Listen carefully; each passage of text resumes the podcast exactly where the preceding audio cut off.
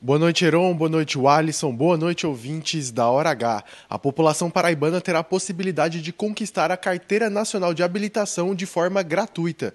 Esse é o programa de habilitação social do governo do estado, que oferece 5 mil vagas para pessoas de baixa renda. O público-alvo do programa terá todas as suas despesas do processo pagas. Quem poderá conseguir a vaga são membros do Cadastro Único, quilombolas, indígenas, presidiários do regime semiaberto, pessoas com deficiência mulheres vítimas de violência doméstica, alunos formandos do ensino médio público, EJA ou Pronatec e também desempregados.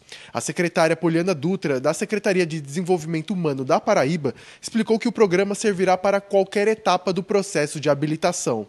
E essa habilitação vai ser destinada para a primeira vez que você vai tirar a sua carteira A ou B, A, B, e também para mudança de categoria. Se você já é A, B, quer mudar para C, D ou E, também é possível. Renovar se tiver atrasado, como também é, você vai ter acesso nessa empregabilidade, que acho que é, que é o caminho que esse governo, João Azevedo, está ofertando, autonomia. Leonardo Brandes, na hora H, o dia inteiro em uma hora.